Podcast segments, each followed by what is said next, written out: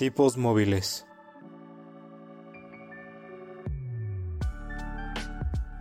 Un podcast que va más allá de los libros y de la realidad.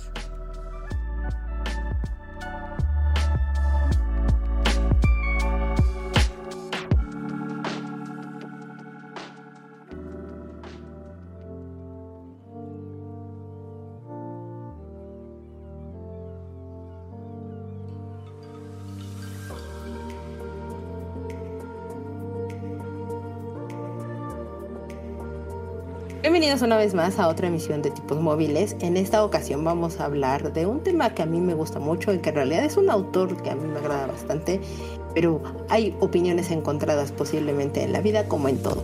Vamos a hablar en esta ocasión de Tolkien, que es un autor en el que hemos recorrido o en el que hemos caído en mencionarlo relativamente constante en los programas y pues por esa razón mejor hablar de él y dedicarle un programa entero al señor.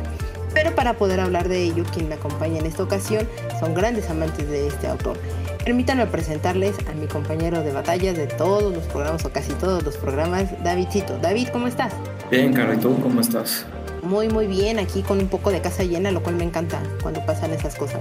Es, algo muy bueno tener este, este número de invitados, es algo increíble y pues hace más amena las, las pláticas y también pues, los temas, nos permiten tener más puntos de vista. Totalmente de acuerdo contigo y pues sin más preámbulos permítanme presentarles a una persona que ya ha venido con nosotros a platicar de otro autor también bastante interesante. Eh, está con nosotros de nuevo Adam. Adam, ¿cómo estás? Muy bien, muchísimas gracias por la invitación, ya estoy aquí de vuelta. No, muchas gracias a ti por venir a platicar con nosotros de Tolkien y pues esperemos que repita un poco más seguido tus participaciones por acá con los tipos móviles. Muchas gracias. Y pues estrenándose con nosotros está, y al que le vamos a hacer por supuesto las preguntas de rigor como cada nuevo invitado, está con nosotros Luis. Luis, ¿cómo estás?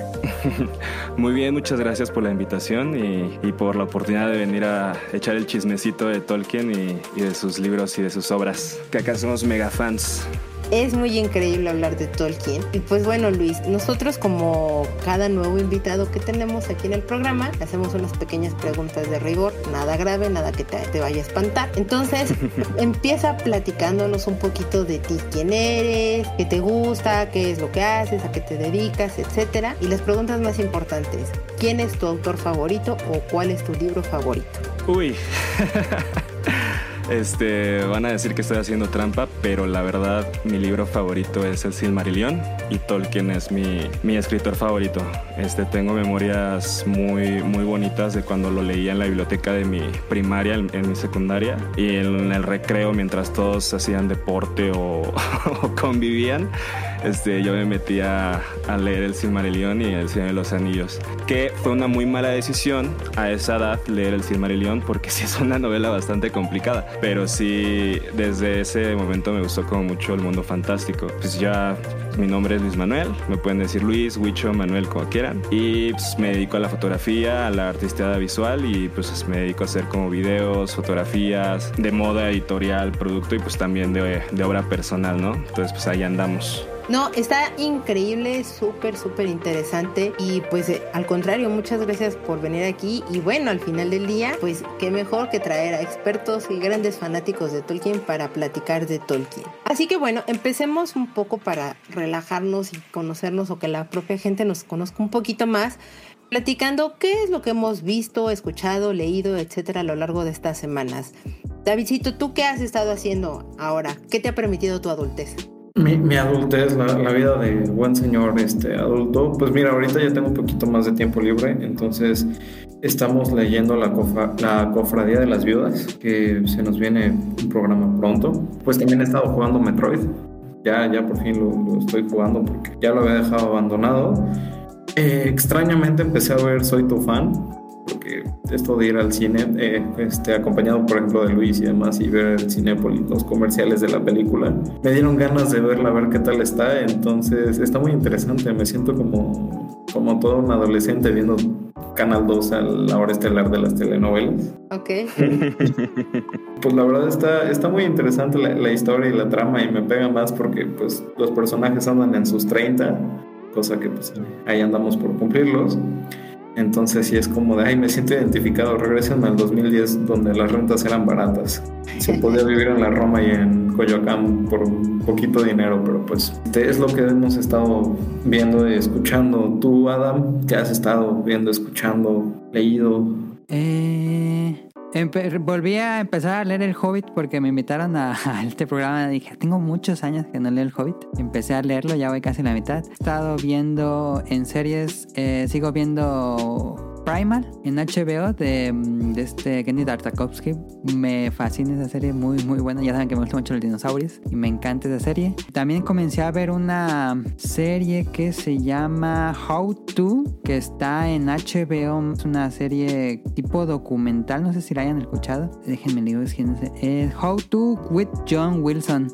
Y es una serie documental muy extraña de media hora dura cada capítulo donde el pues el documentalista te dice "Eh, este programa va a ser de cómo forrar tus muebles y pues suena muy tonta la primicia pero eh, es un documentalista que graba todo lo que hace todo todo todo lo tiene grabado en video.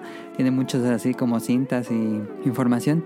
Y conforme avanzan los días, pues va con alguien que le dice cómo forrar sus, eh, sus muebles, pero va haciendo como reflexiones más profundas de por qué los humanos buscamos eh, que todo se mantenga en su mejor estado. Y como que mete un poco de filosofía y es graciosa porque tiene momentos como medio incómodos, tipo un humor muy parecido a The Office. eh, Ok. Y me gusta, me gusta mucho How To en HBO es muy rara, muy a veces se siente como que como que no va a ningún lado la serie, pero eso es como lo gracioso y lo que te mantiene viendo. Ok, ok, ok. Digo, me, me- me dice como algunos puntos que sí me la vendiste, sí, sí me llamó la atención, entonces la anotaré en la lista de cosas por ver. Ya saben, es esa lista interminable, ¿no? Y bueno, por supuesto, The Rings of Power, que nada más he visto el primer episodio. He intentado ver el segundo, pero eh, he tenido muchas ocupaciones y no me puedo sentar tranquilamente a ver el segundo episodio, pero me falta ver ese. Ok.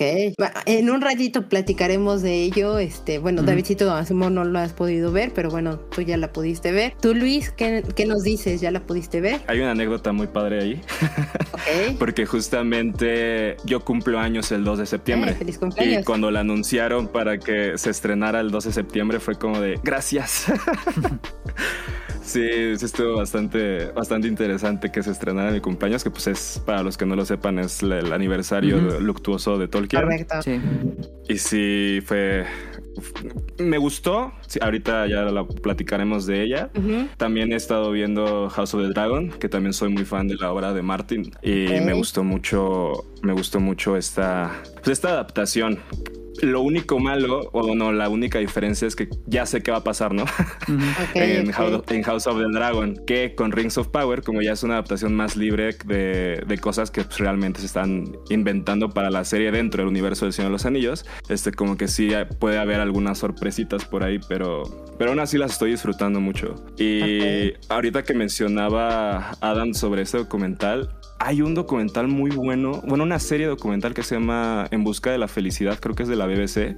No sé si aún esté en Netflix, pero justamente es de un señor que se está filmando en diferentes culturas, como cuál es la felicidad dentro del Ah, marco de sí. diferentes países o diferentes costumbres y así. Entonces, como que justamente lo que platicabas me fue recordando esa, esa serie. Si, si ya me la vendiste, la voy a ver. Eh, sí, sí, sí ubico la de Netflix, pero esta, esta es un poco más diferente, es un poco más de humor y de mm, filosofía un poquito. Ujú. Ok. Ok, ok. Salimos con recomendaciones que pues las podemos seguir. ¿Y tú, Caro, qué, qué has visto, escuchado, leído? Pues en mi caso, ya terminé de leer Bullet Train. Próximamente vamos a tener una reseña en, el Patreon para que la puedan escuchar y, con comentarios del libro y de la película y etcétera, para que se unan y se integren ahí a, a escuchar las reseñas adicionales que tenemos. Eh, estoy leyendo ahorita El Jardín Secreto. Lo estoy releyendo porque pues, me, me invitaron para platicar de ese libro y tiene años que lo leí, entonces pues, ya saben qué pena no hablar bien de algo que uno mismo a veces recomendó, entonces por eso me puse a releer ese libro, es muy bello y estuve viendo la, bueno, obviamente estuve, estoy viendo House of Dragon, estoy viendo Rings of Power, que vamos a hablar un poco más adelante de ello y me puse a ver también las películas de Ghibli porque nuestro amigo César me invitó a participar en unos especiales de películas de Ghibli que estuvimos ah, eh, platicando. Ya, ya salió la primera parte, van, vienen tentativamente otras dos. Una Ah, para final de mes y la otra no sé. Ajá, entonces espérenlas. He estado viendo pues esas películas. Muy bueno, yo lo recomiendo mucho. Lo acabo de escuchar. Bueno, hace unas horas acabé de escuchar el primer episodio. Estaremos al pendiente. Sí, escuchen a Dream Match eh, con, con mi amigo César, con, con Camuy y con muchos otros más. Entonces ahorita eso es lo que más o menos he estado viendo. Vi Nope. La película me agradó, la verdad es que no llevaba demasiadas expectativas, creo que eso ayudó mucho. Nada más vi un tráiler que no vendía demasiado y a la vez vendía todo. Y vale la pena, la verdad es que es una película que sí recomiendo. No esperen la gran cosa tampoco, pero no se la van a pasar mal y, y creo que vale muchísimo la pena, sobre todo si la pueden ver en IMAX, porque pues, sí, está filmada totalmente para, para esa pantalla y vale de nuevo muchísimo la pena. Entonces, sí me gustó. Aprovechar la recomendación. Ten- Tenemos varias cosas, varias cosas que ver. Sí, este, por, por eso nos gusta como tener este, este inicio de repente porque pues es dar recomendaciones que están y no a veces ligadas a lo que es la literatura y demás y ayuda creo también a que se den un- una gran idea y a la vez no tan grande de pues los gustos y lo que también nosotros llegamos a consumir y que nos puede ayudar muchísimo también a tener temas de conversación con los escuchas y hasta entre nosotros mismos.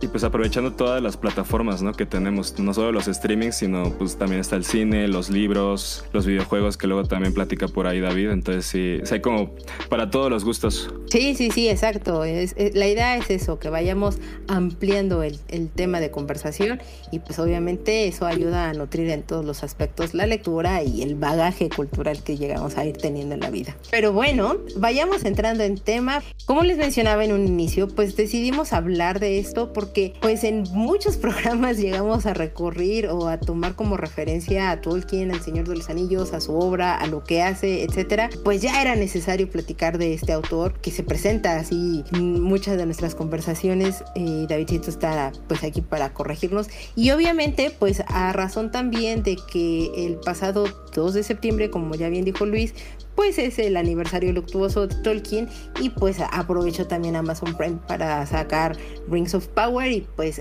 vamos, todo se está conjuntando y es perfecto para que nosotros toquemos el tema. John Ronald Reuel Tolkien, a menudo muy citado como J.R.R. Tolkien, fue un escritor, poeta, filólogo, lingüista, profesor británico, etcétera, conocido principalmente por su obra de fantasía El Hobbit, El Silmarillion y El Señor de los Anillos, que está dividido en una trilogía. Por supuesto, hay más escritos y Hmm. todo, pero lo más conocido, pues digamos que son estos títulos. Si no, los caballeros que están aquí conmigo, pues me pueden interrumpir y decirme, te falta esto, ¿no? Este hombre nació en Sudáfrica, creció en Birmingham, Inglaterra, y luchó en la Primera Guerra Mundial. Y durante su convalecencia, pues dio paso a que pudiera crear distintos relatos que mucho más adelante se iban a convertir en los cuentos perdidos. Hay una nota importante por ahí Sí, que por favor. el- la vida de Tolkien sí empezó como sí está muy marcada por la tragedia Ujú. y justamente el escapar de sus tragedias familiares fue lo que lo motivó como a crear estos mundos. Por ejemplo, cuando regresaron de vivir de Sudáfrica a Inglaterra, su papá se tuvo que quedar atrás. Eh, tenía, tenía una enfermedad, creo que es la fiebre amarilla. Y a los cuatro años, cuando Tolkien está dictando su primera carta para escribirle a su papá que lo extrañaba y que ya lo quería ver, le envían un telegrama a su mamá de que su papá ya había tenido una, una hemorragia y murió a las pocas horas. Después de esto, pasaron los años y lamentablemente la mamá de Tolkien también falleció de diabetes, lo que hizo que Tolkien y su hermano se fueran como a una casa hogar al, al encargado de, de un padre, creo que era padre Federico Francis, pero a partir de ahí es cuando él empieza a crear como sus propios idiomas, sus propios como escapes de, de todas estas, estas tragedias familiares. Después en esta casa hogar es cuando conoce a Edith, que es la mujer con la que se, se iba a casar. El padre le dijo, ¿cómo vas a tener novia hasta que antes de los 21 años eran otros tiempos? Entonces este, le dijo, no puedes salir con ella hasta que cumplas los 21. Sí, o sea, de hecho se ponía muchísimo el, el padre eh, que digamos, los tomó como de acogida. Y este, este sacerdote le, lo, les inculcó a él, a su hermana, pues evidentemente la religión, metiéndoselas como muy a fuerza y a la vez notando, porque vamos, pues los tomaba en un punto bastante vulnerable. Y justo como dices, eh, hasta los 21 años, o sea, después de muchas veces decirle no puedes ver a esta chica, entonces fue como, bueno, después de los 21 años y que tú te dediques y enfoques totalmente a los estudios y demás, pues ya vemos. Exacto. La condición fue que entrara a Oxford. O sea, que tuviera los 21 años y que estuviera estudiando en Oxford. Y él en su preparación, y eso es algo importante, fue que estuvo, creo que en Suecia, compró unas postales y en una de ellas escribe el origen de Gandalf. Entonces, desde ahí es cuando empezó como a concebir su, su universo y empezó a trabajar justamente en la traducción de un libro finlandés en su propio idioma, el Quenya. Justamente a, los 19 años ya empezó a, a, trabajar como uno de sus idiomas más, más importantes dentro de toda su, su literatura. Correcto. Y, o sea, al final del día, como bien dijiste Luis, este hombre estuvo rodeado de muchísimas tragedias, de muchas cosas que al final eso es, se va a escuchar muy mal esto que voy a decir, pero es que bueno que sufrí este señor porque la verdad es que nos entregó universos y, y muchas historias bastante, bastante interesantes porque eran su rota de escape. De una vez, ya empezando contigo, Luis, ¿tú cuál me puedes decir que fue tu primer acercamiento a Tolkien? Yo, mi primer acercamiento realmente fue la primera película, la de The Fellowship of the Ring. Y después de que la veo, empiezo a buscar en la biblioteca de mi escuela como libros de fantasía y me encuentro con un libro que se llama La Enciclopedia de las Cosas que Nunca Existieron. Ahí empiezo a leer sobre dragones, empiezo a leer sobre magia, este, sobre los Balrogs y también aparecían ahí los hobbits. Hablando con un profesor, le dijo, oye, ¿cómo puedo empezar a leerlo el, el Señor de los Anillos? Porque estoy viendo que ya hay cosas antes. Y me recomendó el Silmarillion, que este libro la verdad. O sea, si, si quieres leer El Señor de los Anillos, tienes que empezar por ahí, después El Hobbit, después la trilogía, después los cuentos inconclusos, las cartas de Tolkien. Ya esto toda una guía de lectura. Pero empezar en el Silmarillion es como si empezaras directamente con la Biblia. Y es, es muy pesado. Y justamente lo que mencionabas, de que esta religión que le fueron inculcando desde pequeño, sí la fue, no fue como muy obvio a la hora de escribirla, como por ejemplo, ahorita más adelante vamos a hablar de uno de sus amigos, este C.S. Lewis, que él sí es como súper obvio con Aslan, Aslan Jesús. Sí, sí, sí, Tolkien realmente la adapta a la hora de escribir su legendarium. Como Dios es este el Ilúvatar, sus ángeles, bueno, sus arcángeles son pues, los Valar, y de ahí ya se van viendo como todos los. Tal cual la división de los ángeles en, la, en las religiones judio-cristianas, en, en El Señor de los Anillos puedes hacer la misma división. Entonces sí, sí lo usó de guía y también estás hablando de que benditas tragedias, pero sí, o sea, realmente, o sea, Galadriel es su mamá y su papá está escrito como en muchos de los personajes que fue desarrollando, o sea, como esta, esta relación padre-hijo es, es muy presente en todas las historias de, de, los personajes que fue, que fue escribiendo, por ejemplo, Elrond con sus hijos, Gil-galad con su papá, este, los Durin, toda esta onda sí, sí, sí lo, sí lo fue, sí lo fue plasmando, sí es algo muy, muy interesante de Tolkien. Sí, se va, se va viendo a lo largo de, de lo que son las, las construcciones familiares o de las construcciones de cada una de las razas que de repente vas presentando, que vamos conociendo y digo lo más conocido, ¿no? El Señor de los Anillos, las películas y pues las tragedias y que es creo que muy, muy emblemático en el hecho de que por algo siempre hace la mención de es fulanito de tal, hijo de perenganito de tal, de la tierra menganita de tal. O sea, siempre hace como esa acotación Tolkien entre sus cosas. Pero bueno, a ver, Adam, tú platícanos cómo fue tu acercamiento con Tolkien. Ay, también es muy similar al de Luis, que es este. Pues empieza el hype por las películas a inicios de los 2000. Recuerdo que un primo me dijo que pues, estaba basado en varios libros. Y primero, primero vi la, la Comunidad del Anillo. Y después, pues me, me surgió el interés por conocer más de la historia. Y conseguí el libro del Hobbit. Y fue el primero primero. No, no, perdón. Conseguí eh, La Comunidad del Anillo y la empecé uh -huh. a leer, pero en esa época yo estaba en prepa. Y me sorprende mucho que Luis lo leyó en, en secundaria, pero yo empecé a leer el señor. Bueno, el. Fue un error. La comunidad cuando estaba en prepa y me abrumó mucho la, la forma tan descriptiva del autor. Como uh -huh. que sí me cansaba y decía no, como que no. Y lo dejé, dejé, llegué como a la mitad del libro, lo dejé. Dije, no, me voy a esperar. Y después, eh, como también compré el, el Hobbit, dije, bueno, tiempo después eh, empecé a leer el Hobbit. Dije, no, este es muchísimo más eh, sencillo de entender, como siento yo como que Más estaba amigable. pensado para, para niños. Eh, bueno, aquí lo dice en, la- en el libro que estaba pensado como cuentos para niños. Y está mucho más amigable la, la forma en que está escrito el Hobbit. Y es decir, me lo devoré así de, de volada el, el Hobbit. Y después como que fue mi introducción a Tolkien y ya después me seguí con El Señor Anillos, con La Comunidad, Las Dos Torres y Regreso del Rey. Tenía todavía como más hambre y ya pues yo al final consumí el Silmarillion. Es que en sí, el, el primer libro que escribe Tolkien realmente es El Hobbit. Correcto. Porque, o sea, sí fue trabajando el Silmarillion, sí fue trabajando distintos como narraciones, eh, más que nada después pues, de regresar de la Primera Guerra Mundial, como bien, como bien mencionaban. Y a la hora de querer como entablar una relación con sus hijos, fue cuando empezó a escribir como estas, estas cuentos infantiles, ¿no?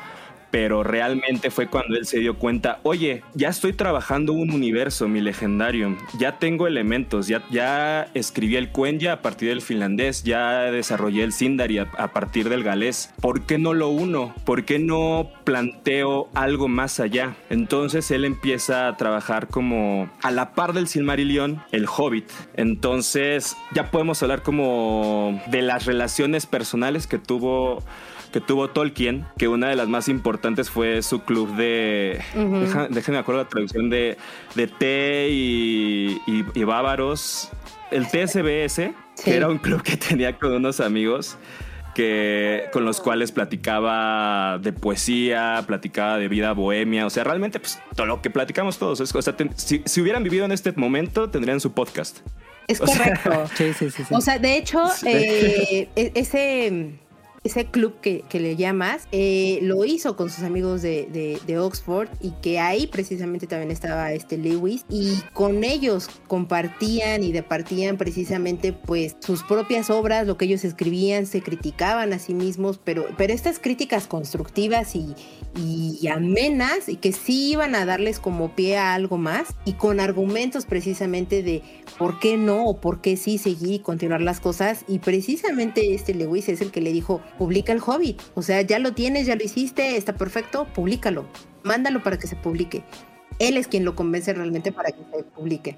Ahí hay una confusión. En la primera, el primer grupo de amigos que tuvo Tolkien fue el Tea Club and Barrovian Society Ujú. y era pues, con amigos cualquiera, pero uno de ellos pues es uno de los, sus mejores amigos de toda la vida que es este Christopher Wiseman, que por él nombra a su hijo Christopher, Christopher Tolkien, que es al que le debemos todo. Pero ellos mueren en la, en la, en la guerra. Ujú. O sea, tenía un amigo Smith y otro amigo Achicurgillion, que los dos mueren en el frente en Francia y justamente una de las últimas palabras que le da Christopher de su amigo Smith a Tolkien es todo un párrafo, es una nota en la cual él le dice, por favor, cuenta la historia de las cosas grandiosas de las que siempre hemos hablado y de las que siempre hemos conversado. Entonces también es un tema central en las historias de Tolkien, la hermandad, o sea, la compañía gris, la hermandad, las- la Fellowship of the Ring, o sea, todas estas unidades de amistad de que nosotros somos diferentes, pero aún así compartimos un ideal, nace de ahí. Y después de que mueren, ya en Oxford es cuando conoce a Lewis,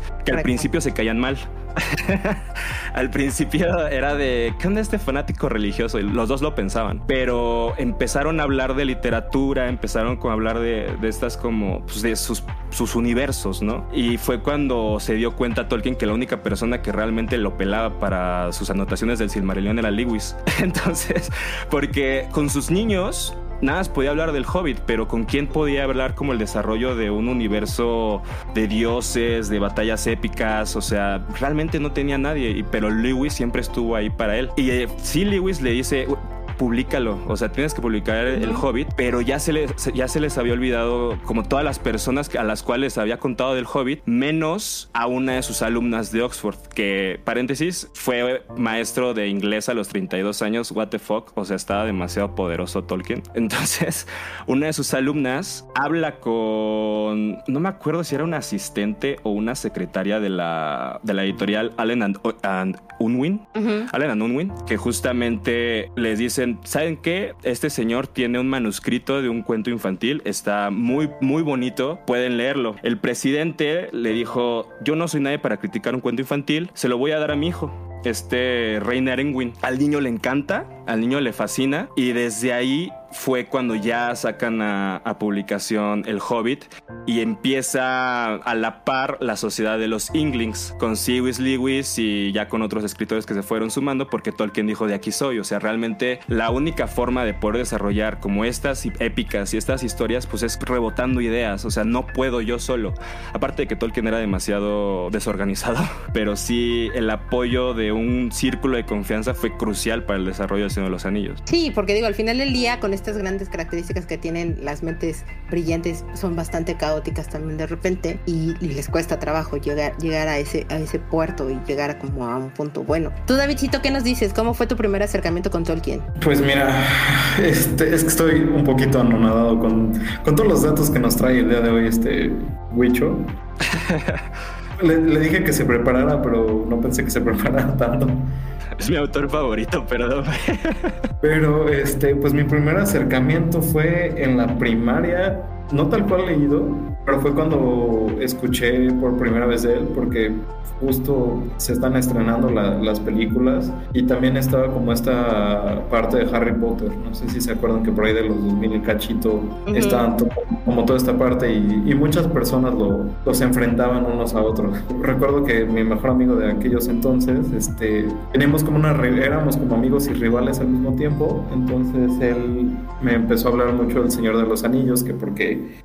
era para, para, niños más grandes y que Harry Potter era para niños chiquitos, etc. etc. Entonces ahí fue cuando eh, escuché por primera vez de, él, eh, de, los libros, este, porque estaba la comunidad del anillo. Y ya posteriormente este, vi las películas ya cuando iba a la secundaria y el acercamiento con los libros fue un poco extraño porque eh, el primer libro que compré de él fue este, La comunidad del anillo, pero me lo encontré en un mercado de pulgas. Estaba ahí abandonado, era el único que había son los mejores. Sí, fue, fue adoptar ese libro y lo compré. Se me hizo muy complicado, o sea, se me hizo muy, muy complicado leer y este, pensaba abandonarlo, pero alguien me regaló, la, la, mayoría de mis libros llegan por, por regalo, casi no compro yo libros, pero me regaló las ediciones de, de Planeta de, este, de Bouquet, que traía los mapitas, este, ahí también los, ¿cómo se llama? Eh, la parte para el, lenguaje élfico y demás, entonces ahí fue como, ok, eh, vamos a darle oportunidad los leí y ya después leí El Hobbit, pero El Hobbit se me hizo muy tedioso, o sea, más tedioso que La Comunidad del Anillo, me costó mucho trabajo. Qué irónico es lo contrario que me pasó. Sí, que fue lo contrario que te pasó a ti, Adam. Sí, se me hizo muy, muy tedioso y me costó un buen de trabajo acabarlo de leer y eso que fue en una época donde por diversas razones de la vida no, no podía salir y tenía todo el tiempo para leer y me costaba mucho trabajo. Después fue El Cimarillion y pues ya de ahí lo, lo, he abandonado un poco, pero pues ahorita que otra vez está como de, eh, em, de moda, por así decirlo, pues estoy planeando regresar a todo lo que me faltó leer, ¿no? Los cuentos inconclusos, este, la parte de Tom Bobadil, o sea, todo, toda esa parte que, que, no he leído. Ok, ok, ok, me agrada cómo conociste al Señor de los Anillos. Creo que al final del día la mayoría los llegó a conocer, ya sea por el libro o ya sea por la película, pero en mi caso pues fue así, por la, un poco por la película y otro por una amiga que es ultra fanática de Tolkien y que había, o mejor dicho, hubo muchas comidas en las que nos la pasamos platicando de Tolkien y de cómo el señor iba modificando incluso los idiomas, iba modificando el lenguaje, eh, las contracciones, la forma de escritura, etcétera, etcétera, etcétera. Que eso fue lo que a mí me fue atrayendo y, atrayendo y literal, así como mosca persiguiendo a la miel, porque yo le iba sacando más y más información a mi amiga y eso me gustaba mucho y es lo que me hizo que me cautivara a mí este Tolkien. Porque vamos, la pasión que tenía este señor por los idiomas era inmensa y era desde una edad muy, muy temprana. Su mamá siempre le estaba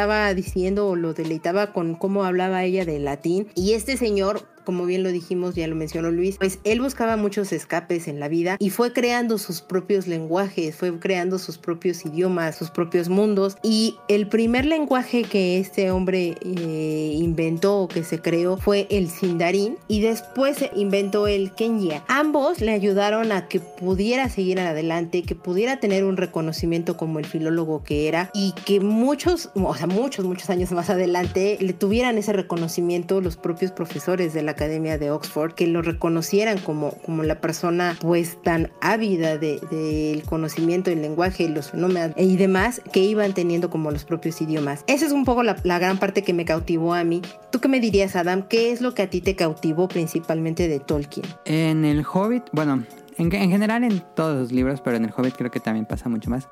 Eh, como que rompe tantito la cuarta pared y hay cosas que te dice como nada más a ti al lector. Te, te, va narrando la historia, pero hay unas cosas que solo te dicen a ti al lector. Por ejemplo, cuando va escapando de los trasgos en la cueva donde se roba el anillo, este Bilbo eh, uh -huh. te dice que él eh, se escapa de acuerdo en un como un agujero que había en la montaña que era pues muy chiquito y que él podía caber perfectamente ahí. Pero le, pero menciona, pero, pero dice que Bilbo no se imaginaría que los trasgos pueden pueden avanzar muy rápido de manera agachada con sus dos grandes brazos. Es algo que, que Bilbo nunca sabe y que nunca, pues nunca sabría en toda esa historia, pero te lo dice a ti como lector. Y hay muchos, muchos así que, te, que dice parte de su universo.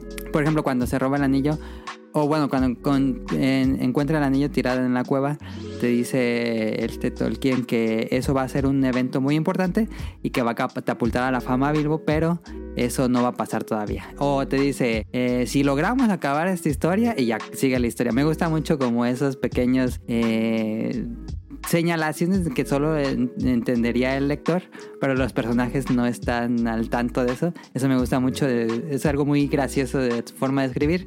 Y bueno, pues sí, la, la, forma en que escribe y que detalla todo, para muchos les molesta mucho, es bastante cansado. Eh, pero cuando lo, lo, adoptas o cuando empiezas a darle, entenderle el gusto de que te describa tanto, es muy cálida, su lectura es muy muy cálida porque te transporta por completo a esos mundos, eh, a esos hogares este, cálidos, la comarca o cosas completamente diferentes que son bastante como tenebrosas como esta montaña llena de trasgos. Eh, su descripción tan puntual de las cosas, eso me gusta muchísimo.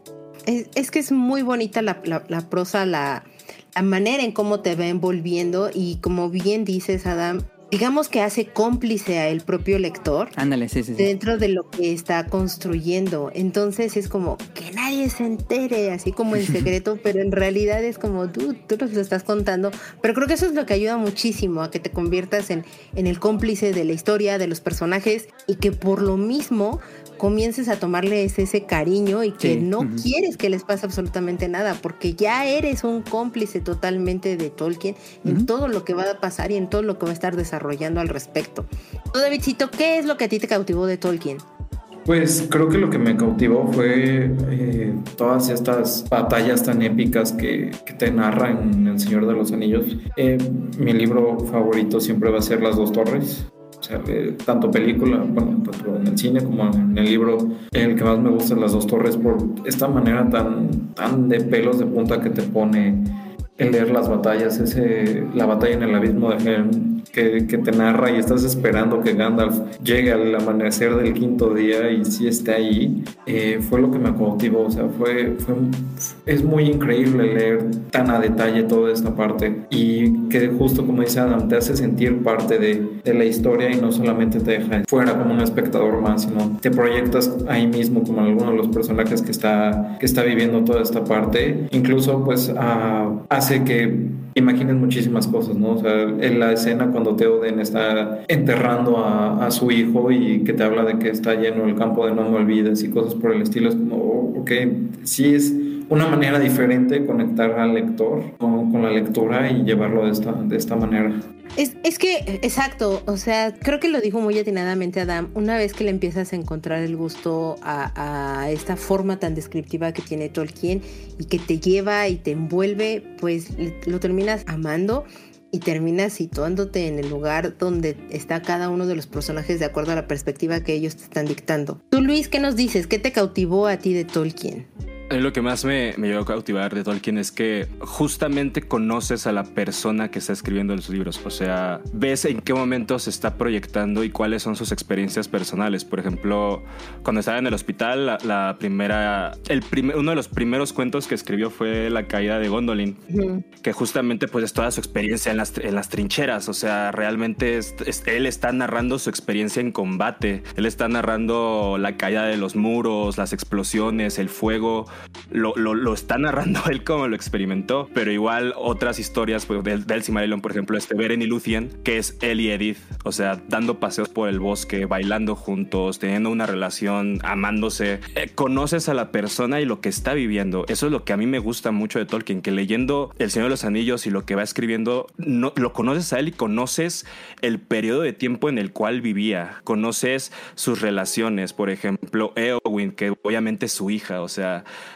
él ha contado la historia de sus hijos y, y quiere que sean los protagonistas, no solo, también, por ejemplo, uno de los capítulos más importantes de la literatura es a la show de Shire, es donde regresa, lo quita, pero es, una, es, es su importe. Cuando regresa Arca y está en llamas, están los Aruman dominando Hobbits, haciendo los esclavos, y es Frodo y Merrin y Pippin y Sam con las enseñanzas que tuvieron de, de toda la guerra que acaban de, de vivir. Ellos son los que liberan a, a, la comarca, es como su medallita de graduación, y es justamente esta la proyección de Inglaterra en los bombardeos nazis, de ganamos, uh -huh. pero casa está en llamas, casa, casa está destruida, nos toca reconstruir, nos toca a nosotros tomar las riendas de la situación, ganamos, ok, pero ahora vamos a ver qué es lo que pasa con nuestro propio futuro, ¿no? Que es justamente la importancia de este capítulo y pues de toda la obra de Tolkien, que es demasiado referencial a todo el contexto histórico que vivió. Es que, exacto, eh, y esa es una de las cosas, de nuevo, mi amiga, ese es, eh, así es me fue cautivando con Tolkien, porque precisamente te va narrando, es, es que se puede analizar de, de distintas aristas a este autor, porque como bien lo dices Luis, puede ser desde la perspectiva de contexto histórico y te vas dando cuenta más o menos qué es lo que iba pasando por la vida de este hombre y cómo lo iba narrando, pero también desde una perspectiva geográfica en cómo él va desarrollando este, este universo y que dice, es que, ok, no toda la gente podemos hablar el mismo idioma, pero no toda la gente lo pronuncia y lo dice de la misma manera, porque evidentemente la gente de Londres no tiene la misma pronunciación que tienen los de Birmingham o los que tienen los irlandeses. Y ese tipo de cosas era muy importante para, para Tolkien. Quería transmitirlo y reflejarlo de alguna u otra manera y reflejar también y contarte su historia sin contarte su historia, ¿sabes? Era mucho de este tipo de, de, situaciones que tenía que él estar formando. Y una de las cosas que él lamentaba muchísimo es que pues precisamente no, no tenía el país donde él estaba una mitología propia como tal y él por eso quiso crear alguna de estas, de estas mitologías o de estas historias, pues que él llegaba a conocer, leer y, fantasear o o, desear tener como lo que era lo, la, la, mitología griega, que se conoce de muchísimo y hasta el cansancio. Y tuvo un interés muy particular y muy peculiar con la mitología nórdica y por eso hizo distintos tipos de estudios y traducciones. Incluso él tradujo el poema de Beowulf y lo hizo también muy en conjunto con, o que le ayudó a darle paso a la leyenda de Sigurd y Gudrun. Él, este hombre hizo muchas cosas, creó muchas historias, creó demasiado. Y David, ¿tú cuál me puedes decir? Creo que ya lo dijiste ¿no? ¿Cuál es el título predilecto que tienes? Que dijiste que eran las dos torres, pero más allá de que son las batallas épicas y lo que tiene ahí, ¿por qué es ese libro en particular tu favorito de Tolkien? Es que, no, o sea, te presentan tantos personajes. Eh, se me fue ahorita el nombre de. Ay, de la. de esta chica que, que, que termina con. Ay, se me fueron los nombres. ¿Arwen? Ah, no, no, no. La... Que termina con Aragorn. ¿Arwen? No, no, no. No, la, la que derrota al rey Nazgûl. O sea, la que derrota al rey Nazgûl. Eowyn. Eowyn, Eowyn, sí. Sí, sí, una disculpita, se me fue el nombre totalmente. O sea, nos presentan personajes como Eowyn, eh, la parte de, este, de, de, Rohan, cómo te va narrando la parte de los caballos, el que ves que Gandalf regresa este, de toda esta parte, de lo que pasó con el Balrog. Eh, te digo, la parte cuando este Theoden está enterrando a su hijo y te dicen esta frase que, que se me quedó muy grabada de un padre no debería de enterrar a su hijo. Eh, eh, son, son de, esas de esa parte de lo que me va creando y de hecho son, son de las pláticas, peleas que hemos tenido Luis y yo en, WhatsApp de repente, de que esas son, yo considero que son maneras de dar el, empoderamiento a las, a, las mujeres y demás, al hacer a Eowyn, a este Arwen, a Galadriel tan, parte de, este, de la historia, sin necesidad de que se vea como algo forzado. O sea, también, por ejemplo, en el Retorno del Rey, eso fue algo, algo que me gustó mucho, cuando Eowyn mata al rey Nazgûl y le dice yo no soy este yo no soy un hombre. Entonces, creo que esa construcción de los personajes, cómo te los va dando y cómo van creciendo poco a poco en el segundo libro, porque en el tercero, pues ya es este, tal cual la parte del clímax y este, el final de, la trilogía, hace que me guste mucho.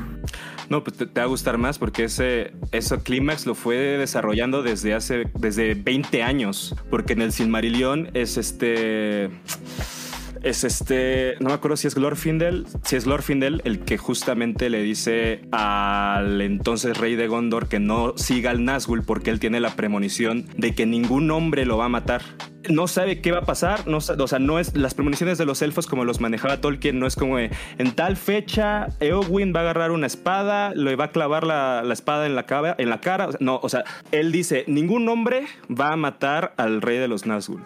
Entonces, justamente, él ya sabía como esta profecía que fue desarrollando, que fue trabajando y dijo, ah, aquí voy a meter a mi hija y ahí voy a meter a, este, no me acuerdo si eran Merry y Pippin, siempre los confundo a esos dos, pero son los que terminan matando al Nazgûl, una mujer y un medio, un hobbit, un medio hombre, que justamente es como de que cualquiera puede ser el héroe de la historia, o sea, en los libros el duelo que se estaba formando era Gandalf contra, contra el Que justamente el Nazgûl es el que abre las puertas de, Minas Tirith, se enfrenta contra Gandalf, tienen ahí un duelo como de miradas y empiezan. Y en, ese momento yo recuerdo muy bien cuando leo, se escuchan los cuernos de los Rohirrim. Dije, no, ya, ya, ya.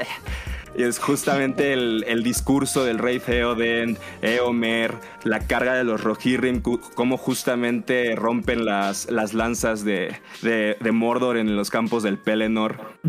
y, te explica que no era Gandalf el que, el que iba a matar, porque Gandalf tampoco es un hombre, Gandalf es un Mayer, es un, es un Istari. Y uno leyendo cree que Gandalf es el que lo va a matar, o sea, cuando no has visto las películas o los spoilers y todo eso, y cuando te das cuenta que es Eowyn, dices, sí, porque la fueron desarrollando en los libros, porque justamente igual cuando es la batalla de Cuernavilla, Eowyn es la que lidera a mujeres y niños y se va a regañadientas al sagrario, pero para protegerlos y saben que ella es la única que puede liderar una defensa en el caso de que todos mueran. Si, si Cuernavilla cae, Eowyn va a ser la que los va a tener que defender. Entonces justamente como dice David, va desarrollando los personajes, pero va más allá, o sea, realmente sí son años y años y años de trabajos. Y que tienen una, una finalidad y un propósito. O sea, no es nada más de porque sí meter un, objetivo y una intención muy peculiar en cada uno de los personajes, sino está muy bien masticada al respecto de qué es lo que va a suceder y, por qué razón lo está diciendo y lo está poniendo. Y es un poco lo que mencionaba Adam al inicio, o sea, está siendo cómplice en, romper, digamos, esta cuarta pared con el lector, con, con, lo que está diciendo, pero porque tú más adelante vas a estar construyendo precisamente como toda, todo este, este gran marco y toda esta gran imagen de lo que es el Señor de los Anillos, de lo que es todo el universo y de lo que está sucediendo. ¿Y por qué? Porque un personaje es más importante al inicio y a la vez no tanto. Que digo, ahorita recordando, pues es una de las cosas que hace, por ejemplo, con Gollum. De, pues, te lo empiezo a enseñar el, personaje que realmente lo vas a ver como no relevante, pero es un personaje muy relevante más adelante. Y evidentemente pasan muchísimas cosas y pues encuentras la importancia que tiene el personaje como tal, ¿no? todo lo que conlleva al respecto. Tu libro, eh, Luis, ¿por qué? Bueno, creo que nos habías dicho que era el Silmarillion, ¿no? Este, ese fue mi primer libro, pero ah, bueno, o sea, realmente va a sonar algo muy raro, pero mis dos libros favoritos de Tolkien en específico son El Herrero de Wotan Mayor, que es una historia que no tiene nada que ver con El Señor de los Anillos, pero es una alegoría de Tolkien lidiando con la vejez de él ya sintiéndose mayor, ya dándose cuenta que ya no, ya no es el mismo joven que, no, pues ahorita voy a escribir que los hobbits van a moverse de la comarca y van a ir acá y acá y van a, van a- o sea, ya le- la edad le pesa. Y es cuando él se está dando cuenta que, que, que es muy, no es flojo, pero es muy desordenado con los escritos del Silmarillion. Para los que no lo sepan, nunca lo terminó Correcto. Quien lo termina es Christopher, su hijo, que es el que, que a él lo mete ya cuando ya es grande a los Inglings y le empieza a enseñar, le empieza a dar como la batuta, porque creo que el, eh, eh, el- el libro te da a entender que él sabe que no lo va a terminar, porque él es el, el trabajo del herrero, es como que ya, ya no puedo, ya no me dan las manos. Y el otro libro que a mí me gusta mucho es la, la, la ¿cómo se llama? La hoja de Nigel. Sí, la Ujú. hoja de Nigel, que es justamente él es igual una alegoría en un mundo fantástico de él tratando de, de- terminar el Señor de los Anillos. ¿Por qué? Después de que entrega el Hobbit, la editorial le dice, vato, necesitas escribir la secuela. O sea, ya, este, ¿qué tienes? Vamos a trabajarlo. Y le empieza a llevar como poemas, empieza a llevarles como historias cortas que él tenía del Cimarillón. Y la editorial le, dije, le, le dice, estás loco. O sea, esto, esto no tiene nada que ver con el Hobbit. Queremos una continuación del Hobbit. Entonces, ahí empezó, es un dramón. Empieza a enemistarse con Lewis, porque Lewis en siete años entregó siete libros de Narnia. Y también se dio cuenta Tolkien que en sus pláticas Lewis empezaba a usar ideas que él tenía para la continuación del Hobbit en sus libros de Narnia. Entonces, por ejemplo, hicieron como un duelo de, a ver, tú escribe una trilogía de viajes en el espacio y yo escribo una trilogía de viajes en el tiempo. Y Lewis terminó, que se llamaba creo que la trilogía cósmica y Tolkien ni siquiera terminó el segundo libro de la suya. Realmente sí estaba muy, muy preocupado de que Lewis escribía más rápido que él. Se tardó 12 años en poder entregar como un libro a una editorial, ya no a la editorial original, y le dijeron, ¿sabes qué? Te, publicamos El Señor de los Anillos, pero no el Silmarillion. Él, desmotivado, regresa con, con la editorial, este, la Allen a, a y el niño que leyó El Hobbit después de 12 años, ya era el director de la editorial, este Reiner. Y le dicen, le- le- este Tolkien le dice, oye, ya tengo la secuela, pero la condición es que también tú me, tú me publiques el Silmarillion. Y el chavito le dice, o sea, claro que sí, o sea, no- no- ni siquiera tienes que preguntarlo, claro que lo quiero publicar, o sea, no, no pasa nada. Entonces todo este drama te lo cuenta en este librito que se llama Es la hoja de Nigel, que pues es un, un dramita igual fantástico de una persona que empieza como a vender su trabajo y que ya no sabe cómo terminar el libro que está escribiendo. Pero está bien padre cómo te cuenta su vida. te cuenta sus dramas familiares, sus dramas laborales, igual en un cuento, porque siempre fue su escapatoria, o sea, siempre trabajó la realidad escribiendo. Fue como su gran escape y por eso son mis dos libros favoritos. O sea, sí, de- tengo la guía de lectura de qué libros tienes que leer, Silmarillion, la- los cuentos inconclusos, las historias que sacó Christopher después, pero realmente estos dos libros son los que me hablan más de Tolkien y sí, son los que más disfruto como conocer al lector, ¿saben? O sea, como que a, a uno de tus héroes quejándose de la vida es, es hermoso. La verdad es que yo no he tenido oportunidad de leer Wolfen Mayor, o bueno, la del Herrero, pero sí le he tenido ganas y por azares de la vida, por una u otra cosa, siempre lo he postergado y demás. Y digo, ah, luego lo compro, luego lo, luego, lo, este, lo voy a leer, etcétera. Pero ahorita me lo vendiste perfectamente y pues ya me lo voy a anotar en, en, en este momento para que sea una de mis próximas lecturas. Que sí, como bien dices, es, es bonito de repente conocer o ir más allá de lo que es el propio autor mismo y que él te lo cuente. Sí, de hecho las- los publicaron y, y Christopher sacó un como compendio de cuentos que se llaman Los cuentos desde el reino peligroso, algo así. Vienen ahí en ese libro. La verdad son los únicos dos cuentos que valen la pena.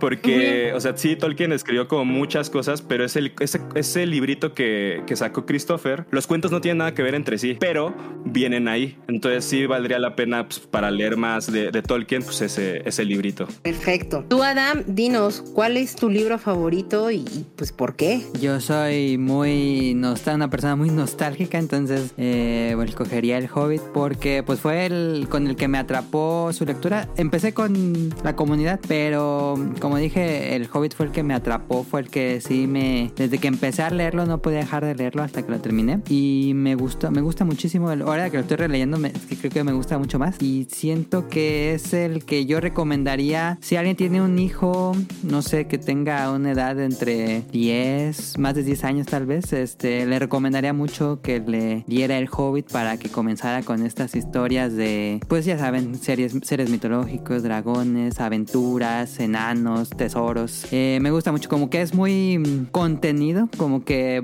claramente continúa con el Señor de los Anillos, pero si solo lees el Hobbit, eh, te queda como una aventura muy entretenida, muy divertida, muy rica eh, y te mete por completo al mundo de Tolkien. Es que es que es muy bonito, es muy amigable, es muy sencillo, muy entre comillas y, llevando, o sea, vamos con sus, tomándolo con pinzas el comentario en ese sentido, pero que te ayuda a precisamente empezar a adentrarte en este mundo, sobre todo el de la fantasía, y pues que puede ayudar a las personas a descubrir si realmente ese es su género literario o no, y que también es válido si de repente no se sienten conectados con él, pues entonces ahí inmediatamente dices, mm, yo no te diría que te sigas hacia el Señor de los Anillos porque puede pasar que ah. no, no sea realmente como lo tuyo. A mí el libro que más me ha gustado ha sido La Comunidad del Anillo, el primero del Señor de los Anillos, posiblemente porque cuando yo lo leí, el inicio me costó muchísimo trabajo precisamente por la gran descripción que te da para presentarte a un solo personaje y estaba comenzando a quejarme de ello. Sí, es que la primera, bueno, ¿qué te gusta? Como el primer cuarto del libro es casi como un documental de la vida de los hobbits. Totalmente, totalmente. Y entonces, de repente fue como, bueno, me terminé acostumbrando como a esta descripción que tenía, a esta forma, y desconozco porque les mentiría ahorita exactamente en qué momento descubrí que ya quería vivir yo ahí. Yo ya quería estar ahí, yo ya quería vivir todas esas experiencias, quería estar con ellos, no quería que les pasara absolutamente nada y me devoré el libro y entonces dije necesito más. Afortunadamente ya tenía las dos torres y se me fueron como agua. Entonces para mí, por esa razón, de decir, es que es muy pesado, pero muchas veces este, este rigor que a veces tengo por terminar un libro me ayuda mucho o me ayudó mucho en el sentido de Tolkien para tomarle ese, ese gusto y ese cariño, porque hablaba totalmente de, de las cosas que me gustan, es, es, un mundo excesivamente fantasioso y, y es muy maravilloso. Y de ahí que entonces cuando conocía a, a esta chica en, en un trabajo y que me empezó a platicar y todo, releí los libros y me hizo verlos con otros ojos, con otra perspectiva y les tomé más cariño al respecto e empecé a investigar más del autor. Eh, fue, fue muy, muy mágico eh, eh, ese tema, sobre todo ese libro, pero sí es muy pesado. ahí concuerdo totalmente, por ejemplo, entiendo por qué perfectamente Adam en algún punto dijo lo leí, pero la verdad es que un poco más de la mitad lo, abandoné y, y ya no quise seguir, porque sí es complejo en ese sentido en cómo lo va desarrollando y tienes que, que acostumbrarte a la forma en cómo te lo están narrando, en cómo te lo están diciendo. Y después, esta amiga que les digo me lo prestó el libro en inglés y tiene otra perspectiva totalmente diferente. El inglés es a veces un poco complejo, pero lo gozas demasiado. O sea, notas muchas cosas, sobre todo para la parte del lenguaje. O sea, a mí me raya totalmente cómo juega mucho con estas palabras, cómo juega con los términos y, y notas entonces perfectamente cómo vas cambiando de regiones en el mismo, en el mismo camino y a veces hasta en las mismas páginas, en notas que, que son personas de otros lugares o de otros estados, por decirlo de alguna manera más coloquial, ¿no? Ese tipo de cosas son las que a mí me, gustaron muchísimo y que me hicieron tener a Tolkien con este cariñito, con esta cosa en particular. Eh, avanzando un poquito más, hemos estado mencionando, sobre todo Luis ha, mencionado a los Inglings y, y, todo, habla de esta fraternidad que tiene pues Tolkien con, con sus conocidos, con sus amigos, con lo que vive, la necesidad de querer tener esta retroalimentación o este, esta plática y, poder tener estos diálogos intensos y a la vez no tan intensos con, con, sus pares o con sus iguales. ¿A ustedes les hubiera gustado pertenecer a, a los Inglings o con quién más les hubiera gustado tener como este tipo de charlas? Ah, yo pues ya sabes, no soy el más grande lector que existe, no he leído las crónicas de Narnia, por ejemplo. Entonces, pues sin duda hubiera sido muy interesante conocer a Tolkien. Em, hay una película que salió hace unos años que está interesante, que habla un poco de esta parte. No es la gran película, pero te introduce un poco al, a esta historia. Eh, pero sí, yo creo que por Tolkien. Ok, ok, ok. Definitivamente por, por Tolkien también me, me iría Este, no leí las crónicas de Narnia, pero me acuerdo en algún momento empezar a buscar de qué más iba este, los últimos libros, porque me acuerdo que igual cuando salieron las películas están interesantes, pero ya eh, leyendo en Wikipedia los resúmenes de, de, los libros y demás, sí como que no, no, no, ya no me dieron ganas de continuarlo y más por toda esta parte que hacen la, analogía a, a, la parte cristiana y toda esta parte de casa en y que cuando se mueren al final este, en un accidente todos se van este, al, cielo, menos esta, ¿cómo se llama la segunda hermana? No era Lucy, esta, la, otra chava, no, no, me acuerdo. Sí, Lucy la chiquita. Lucy la chiquita. Lucy la chiquita. La, la, mayor, no me acuerdo cómo se llama, pero este, ella no se va al cielo porque había sido pecadora en la vida o algo así. Fue como de, ok, mejor no, no nos metemos en eso. Ya, ya tengo lo suficiente con ir en escuelas católicas. Pues sí, fue, fue complicado. Este, bueno, no, no fue complicado, pero sí, este, no se me antojaría tanto leerlos. Pero creo que Tolkien hace algo increíble que muy pocos autores han logrado, que es crear un universo con su lenguaje, con sus, este, con sus razas, con, con su propia ideología y también con toda esta parte de su religión, su, su mitología y demás. Entonces, eh, me imagino que otras ideas habrá tenido y que nunca se pudieron llegar a concretar o que nunca puso en papel y que solo quedaron en alguna plática. Hubiera sido interesante este, platicarlo con él. Nada, más como, como nota lo que decía Davidito, yo en la secundaria me emocioné con las películas de Narnia y pues, le pedí de regalo a mis papás todos los, todos los libros. Y en el tercer libro, los musulmanes son los malos.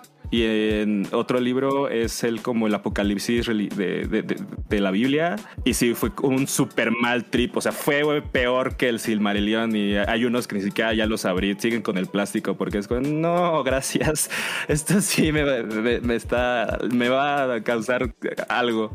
Pero ya hablando de la sociedad secreta, hay algo muy curioso de Tolkien, que él mismo no se puso de acuerdo en muchas, en muchas cosas. Por ejemplo, en los magos que llegan a la Tierra Media son el, gris, Gandalf, eh, Radagast el, el, café, el pardo, eh, Saruman el blanco y dos azules. Pero en las cartas de Tolkien te dice, no, este, no, no sé los colores, chance eran azules.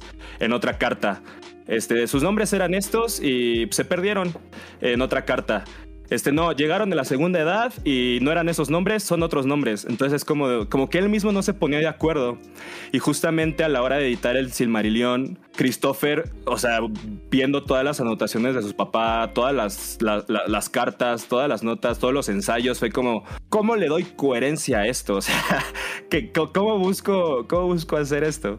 Y es algo que a mí me gusta, porque le agrega como el mito a los personajes. Por ejemplo, tenemos dos versiones de Glorfindel, tenemos tres versiones de Galadriel, una en la que e, ella es guerrera, otra en la que es política, otra en la que es disidente, rebelde, otra en la que realmente solamente niega el derecho de ir a la tierra sagrada. En, la segunda edad no se dice nada en el Silmarillion de los hobbits, pero en las cartas dicen, ah, sí, había hobbits, andaban por ahí. Eso a mí me gusta, entonces realmente como tener una conversación con él me dolería, pero preferiría evitarla y mejor me gustaría tener una sociedad secreta con Lovecraft y con Martin, con el escritor de Game of Thrones, porque tienen cositas bien, bien, bien interesantes de magia negra, de ocultismo. Por ejemplo, comparte este Martin conmigo el hecho de que no nos desagrada un poco que hayan revivido a Gandalf, porque es la muerte de Gandalf es como, no manches, se, murió Gandalf. Ya es momento de que los personajes que crió, que les enseñó, pues tomen las riendas y de la nada regresa. Es como, no, pero ¿por qué? Y así, pero pues ya las cartas te explica Tolkien que porque Dios lo quiso así. Siento que una conversación más de dioses oscuros, Lovecraftianos, como de dioses más, más profundos, me gustaría tenerla con Lovecraft y con, y con Martin. Aquí tenemos otra persona y muy experto también de Lovecraft. Otro día platiquen tú y Adam, Luis, de verdad. Sería muy depresiva, yo creo, esa plática con Lovecraft, quién sabe. Pues no, pues no escribió libros. Él se la pasaba publicando en revistas y es lo que le mete también a su mito, que está bien chido. Yo no sé, yo, yo, también creo que soy un poco contigo, Luis. Yo tampoco estoy tan segura si me gustaría platicar con, con Tolkien. Creo que me gustaría más verlo a él, o sea, cómo lo está procesando y todo, más que yo tener ese diálogo con él. Y tal vez yo tampoco estoy muy segura si yo quisiera algún otro autor. Ahorita que mencionabas a George R. R. Martin, no sé si me gustaría también platicar con él. Creo que tiene la cabeza muy revuelta. De hecho. Y, y eso no, no sé qué tan, qué tan entretenido en algún punto podría llegar o no a ser, pero de repente, no sé, tal vez a mí no me gustaría pertenecer como a, a- a la sociedad secreta, sino poder ser espectador de la sociedad secreta. Es decir, yo no participar en los diálogos, pero yo poder ver qué es todo lo que está dialogando y todo y ser Sí, así como, soy un mueble, claro, soy un mueble y yo solo observo. y listo, y eso me Sí, haría ahora- sumamente feliz. Ahora que lo mencionas como presenciar el proceso creativo, sí estaría, sería muy interesante. Y ahora que lo dices, también de Christopher, del hijo, o sea, tratando de ver qué onda con todo lo que hizo su papá, o sea, todo lo que le contó, más todo lo que dejó escrito, más todas las cartas que escribió que no tiene la mano, está reco- recopilando todo. Eso yo vería un documental de, de la vida de, de su hijo tratando de darle pies y cabeza al trabajo de su papá, que lamentablemente pues ya, ya no vive. Claro, es, es que es cómo le pones orden a un desorden ordenado en el que nunca te invitaron Sí. ni siquiera en alguna ocasión a caminar sobre él o con él, ¿no? Es, es, es muy complejo, pero Eso estuvo es muy bastante profundo. interesante. Cuando mencionaba de me gustaría platicar con Tolkien, me refería más a no hablar de su obra, sino hablar de él. Como de qué sabor de té le gusta, cuál es su hora favorita del día, qué hace los domingos, co- cosas muy cotidianas es lo que me hubiera gustado a mí conocer de él, no tanto de, de su Sí, sí, obra, sí. de los libros, del universo. Justo eso, por eso quisiera platicar con Martin.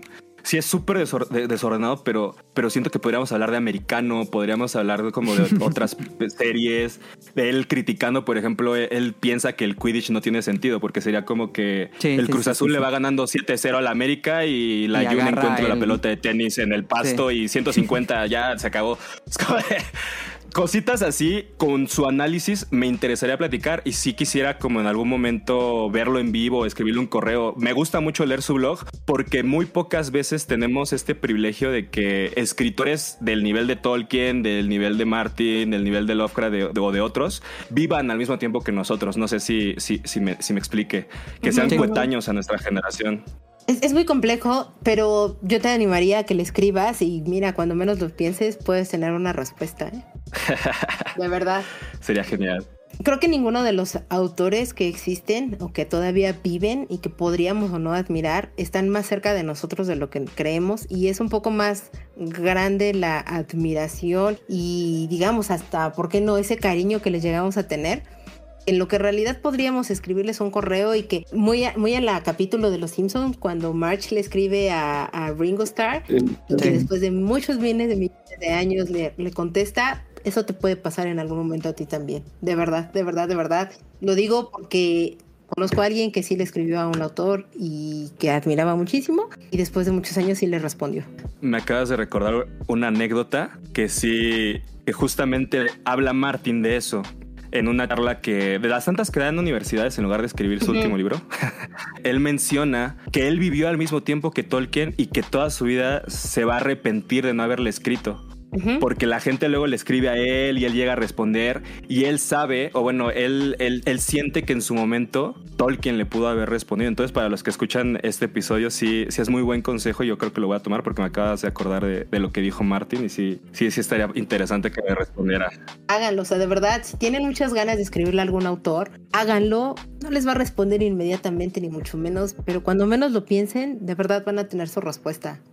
Pero bueno, eh, 2 de septiembre se estrenó, 2 de septiembre del 2022 para ser exactos, se estrenó Rings of Power. Sí. ¿Qué opinan de ello? Adam, opiniones. ¿Gustó, no Ah. gustó? Ver, no ver, no lo sé. Es difícil dar una opinión porque nada más he visto el primer episodio y puede que cambie para bien o para mal a futuro. Eh, el primer episodio lo sentí extraño. Pensé que iba a ser de otra cosa. No, yo no había investigado mucho la serie de qué se iba a tratar y qué tenía derechos y qué no tenía derechos Amazon. Antes de esto, yo, bueno, tengo que decir que hay unos videojuegos que se llaman Shadow of War. Son buenos videojuegos, pero pues no, no son canon. Son videojuegos que inventaron sobre como la parte oscura que existe en eh, al lado de la torre de, de Sauron y que había otro anillo malvado y cosas así. Los videojuegos fueron divertidos, pero pues yo decía, pues la historia es como completamente inventada. Y me pasa como esa misma sen- ese sentimiento de que de que es como un fanfic que escribieron los fanáticos y o bueno un fanático y, y que, y que retoma como parte de la, de la historia que nunca se ha contado pero es como difícil, pero personalmente es difícil aceptarlo si no viene como de la idea original de Tolkien o que no venga de algún texto original de Tolkien o que incluso como que la haya platicado en algún momento, como que me es un poco difícil. Eh, pero en general, pues es una serie que tiene como los valores de producción más altos que existen en toda la historia. Eh, se ve muy bien, tiene efectos muy muy buenos, toda la producción es increíble. Eh, los, eh, siento que el ritmo es raro, el ritmo del primer episodio como que como que tiene clímax y desciende, clímax y desciende, como que el ritmo es medio raro, no, no me gustó mucho el, el ritmo que tiene, pero pues hay potencial, creo que hay potencial. Voy, voy, a seguirla viendo más por el morbo que por el gusto de lo que me haya gustado. Y ya pues más adelante a ver qué pasa. Ok, ok, ok. ¿Tú, Luis? A mí me gustó. La verdad es que sí, sí me gustó, pero entiendo como muchas problemáticas que tienen. Por ejemplo, en el Silmarillion estás leyendo de un personaje, dices, ah, este va a ser algo chido. Pasas la página y se muere y estás, estás leyendo sobre sus nietos. Este, Otra página, otras 200 años en el futuro. O sea, es, es, muy complicado adaptar una historia de la segunda edad. Que es lo que hicieron en la serie, justamente fue como comprimir todo, ¿no? Por ejemplo, el hermano de Galadriel, este. Eh, no me acuerdo su nombre, el hermano de Galadriel, muere en, una batalla que no es la final, que no es la batalla de la cólera, que dura unos 40 años, que justamente ya es cuando todo el, la mitad del continente se sumerge en el agua, que es la, una imagen que sacan en, en un flashback. Con todo el prólogo que narran como todas estas, la guerra de la cólera contra Morgoth, Morgoth me gustó, pero ya si te, si te echas muy fino es como, no, esta batalla es diferente a esta y los edificios no estaban en llamas porque estaban bajo el agua, o sea, tampoco. O sea, realmente pues, es disfrutar y, y ver qué onda con esto. O sea, con los personajes, yo tengo un conflicto porque solo creo que 8 o 9 personajes principales son originales de los del libro y los demás son inventados. Y a mí me hubiera gustado que, o sea, sí inventaran personajes y porque entiendo los, lo, complicado que es tener distintos puntos de vista a la hora de, tener un contenido audiovisual y pues necesitas como más carne, ¿no? A la hora de desarrollar la historia. Claro. Pero siento que hubieran mantenido personajes de los libros que no te quitaban nada, o sea, realmente no, o sea, no te quitaba nada tenerlos, pero sí aporta mucho verlos en pantalla. Eso, eso es lo que quiero decir. Pero fuera de eso, como bien decía Adam, los valores de producción están increíbles. La verdad, sí dije, wow, parece una película, besos, wow, que hay una... Quiero, quiero pensar que es una historia verdadera, pero es un chismecito de que Besos le metió mucho dinero al Señor de los Anillos, porque justamente como Amazon empezó siendo una tienda de libros, uno de los libros que más se vendía era El Señor de los Anillos. Y justamente él dice, este, este libro que me hizo rico, pues vamos a meterlo otra vez a la serie. Es un chismecito, no sé si es historia verdadera, pero me es como congruente. No, no, suena descabellada, ¿sabes? No, no suena nada descabellada. Sí, no suena descabellado y es altamente probable. Eh, y pues ya fuera de eso, ya luego, a ver, me gustaría escuchar la opinión de Davidito ahorita para, para contrastar y, ver qué, charla se hace y a ver qué teorías podemos decir al final. Tú, Davidito, no la has visto, pero ¿qué esperas de ello? No, no, no la he visto y francamente eh, es que no se me antoja verla, o sea, ah, he, leído tantos comentarios y tantas cosas que la verdad es que ya no se me antoja verla, eh, es algo complicado. De hecho, esta pelea la hemos tenido este, Luis y yo ya un rato en WhatsApp, en un grupo que tenemos. Qué dramático, lo haces parecer como si estuviéramos peleados a muerte o este... un poquito, un poquito, un poquito. Sí, ah, eh, sí, claro, esto, esto lo resolveremos en un combate. Este, pero es una serie que siento que llegarla a ver conociendo la, la historia de, bueno, leyendo los libros, viendo las películas de, de Peter Jackson y demás, llegarla a ver es eh, compararla con algo muy grande y al parecer no lo está cumpliendo. O sea, muchos de los que se quejan es esta parte de que los diálogos no muchas veces no tienen sentido, que no te están llevando a ninguna parte, que también por, eh, por la parte de los derechos que, que, tiene Amazon, pues no mencionan algunos lugares, no mencionan algunos, este, algunas razas, creo que lo, lo decían de los hobbits.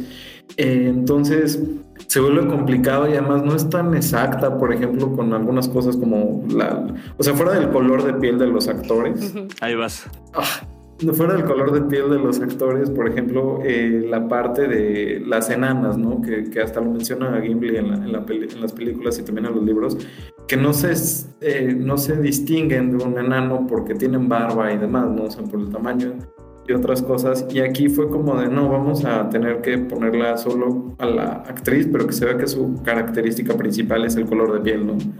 No tanto como respetar esta parte de, de los libros, no, pero esas son. Esas son libertades que se toman. O sea, realmente no puedes ponerte a verle, a buscarle peros a algo de un universo fantástico pues, que realmente se están haciendo libertades creativas a partir del medio en el cual se está trabajando, que en estos momentos pues, es un audiovisual. Entonces no puedes como buscarlo como tantos peros al, al canon. Es que aparte, os digo, muchas veces lo que hemos nosotros aquí mismo platicado, son medios discursivos diferentes. Evidentemente no puedes meter todo en el mismo lugar porque son medios distintos. Son buenas adaptaciones, no me parece mala, o sea, hasta ahorita los dos capítulos que van me han entretenido, han sido como, ok, estoy entrando dentro de la convención, entiendo más o menos que no vas a respetar tal cual como los textos, ni el canon, ni mucho menos, pero porque tienes que tomar dos cosas muy importantes. La primera, la obra principal que es de Tolkien, que no tienes derecho de mencionar muchas otras cosas por cuestiones de derechos, de regalías, bla, bla, bla, bla, bla. Por cuestiones legales, ok, pero las tienes que respetar, porque hay gente muy purista y excesivamente fanática de solamente los textos de Tolkien. Pero aparte, tienes a las personas, o mejor dicho, tienes esta creación y esta adaptación que crearon con las películas, que también hay gente muy purista y muy apegada y que ni siquiera se acerca a los libros, pero que ama e idolatra las películas del Señor de los Anillos. Y tienes que respetarlas, porque obviamente estás hablando del mismo universo. Si no pasa un poco como lo de Star Wars, cuando George Lucas hizo su segunda trilogía, que en realidad es la primera parte, y que entonces de repente se veía un salto eh, en la tecnología que dices, ¿cómo en el pasado tenían mejor tecnología que en el futuro? Eso es bastante interesante. Pasan. Pero al final del día entras dentro de lo que es la convención y eso es lo que es, ahorita se tiene que crear. Tienes que entrar dentro de lo que es la convención y que tienen que respetar en medida de lo posible y hasta donde se los permita. Y, ahí, para mí, eso es como lo más interesante de ver cómo van a desarrollar el guion y cómo van a desarrollar la historia, en cómo vas a meter un montón de información respetando o tratando de respetar lo más importante que es lo original, lo que creó Tolkien, pero también cómo vas a respetar lo que alguien más ya creó y que originó un, un colectivo visual para que entonces haya esa congruencia. Sí, esta es una de las, de las series que tiene la mayor cantidad de dinero de producción en la historia hasta ahorita. No sabemos qué va a pasar muchísimo más adelante y todo, pero no podemos ponernos ni muy puristas tanto de la obra como de las películas, que nunca vas a lograrlo porque no lo están generando la misma persona. Es complicado, es justo eh, llegar, ¿no? Tal, vez sin, llegar a verla sin, sin compararla con lo que ya está creado por Peter Jackson, ni compararla con los libros, sino tomarla como lo, lo que es, no hacerte a la idea de que estás esperando algo similar. Son dos capítulos los que lleva la serie. Eh, emitir un juicio tan rápido si, si vale la pena o no es demasiado apresurado. Pero por el momento sí no sé, no, no, no me, se me ha antojado. La, veré por recomendación de ustedes tres y pues ya les, les contaré. Eso estaría bastante interesante. Y pues vayamos cerrando esto porque ya nos estamos extendiendo muchísimo y ya no les quiero tampoco robar mucho tiempo a ustedes chicos. Eh, lo que sabemos es que bueno, pues Tolkien muere a los 81 años, como se dijo en un inicio, y aquí lo repetimos, un 2 de septiembre de 1973. Pero este hombre pues nos ha dejado, como se darán cuenta, muchas enseñanzas, nos ha cautivado, nos ha, nos ha enamorado de una u otra manera y tiene de repente como muy buenas frases que ha dejado a lo largo de toda su vida. No sé si ustedes tengan alguna frase con la que se, se, quieran ir o se quieran despedir de que ha dejado Tolkien. En mi caso yo les comparto la que a mí me ha gustado de todo lo que yo he leído, buscado, visto, etcétera de Tolkien, que es las palabras hermosas esconden a veces un corazón infame. El señor siempre hablaba de palabras, hablaba de cosas y nunca sabemos realmente qué es lo que está pasando. A mí es una palabra la que me gusta más de, de Tolkien justamente jugando como con la traducción, con la ambigüedad, como con toda esta este mito de los, de los idiomas que él creó y me gusta mucho la palabra Namarie, que es el título de uno de los poemas más largos en cuella que existen, que, que justamente significa, en español lo traducen como adiós, pero en inglés es farewell, es un hasta pronto, es un bendigo tu camino, namarie.